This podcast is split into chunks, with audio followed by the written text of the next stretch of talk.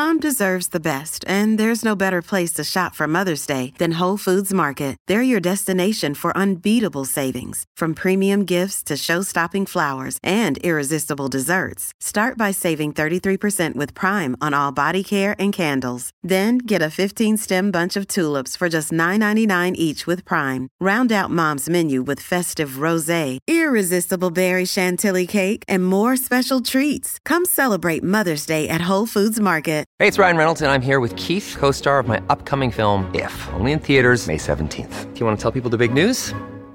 All right, I'll do it. Sign up now and you'll get unlimited for $15 a month and six months of Paramount Plus Essential Plan on us. Mintmobile.com slash switch. Upfront payment of $45 equivalent to $15 per month. Unlimited over 40 gigabytes per month. Face lower speeds. Videos at 480p. Active Mint customers by 531.24 get six months of Paramount Plus Essential Plan. Auto renews after six months. Offer ends May 31st, 2024. Separate Paramount Plus registration required. Terms and conditions apply if rated PG.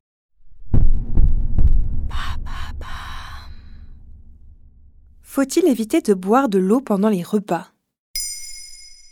Merci d'avoir posé la question. C'est une question controversée. On entend régulièrement que boire de l'eau en mangeant ferait gonfler le ventre, ce qui provoquerait des ballonnements. Pourtant, aucune étude ne vient confirmer cette idée.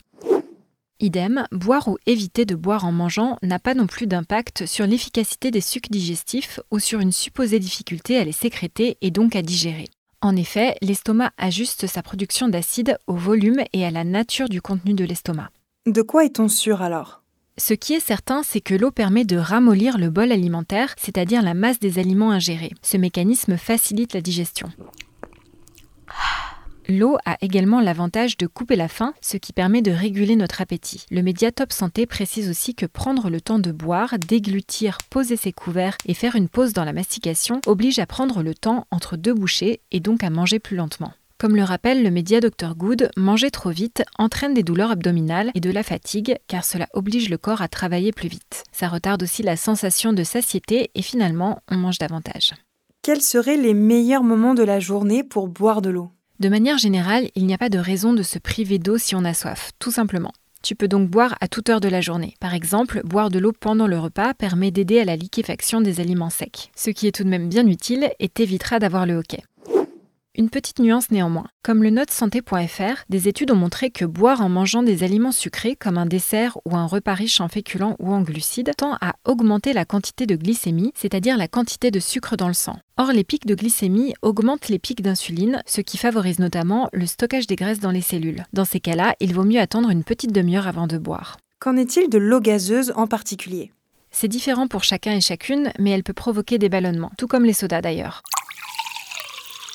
En revanche, une eau gazeuse riche en bicarbonate et en minéraux peut venir aider la digestion.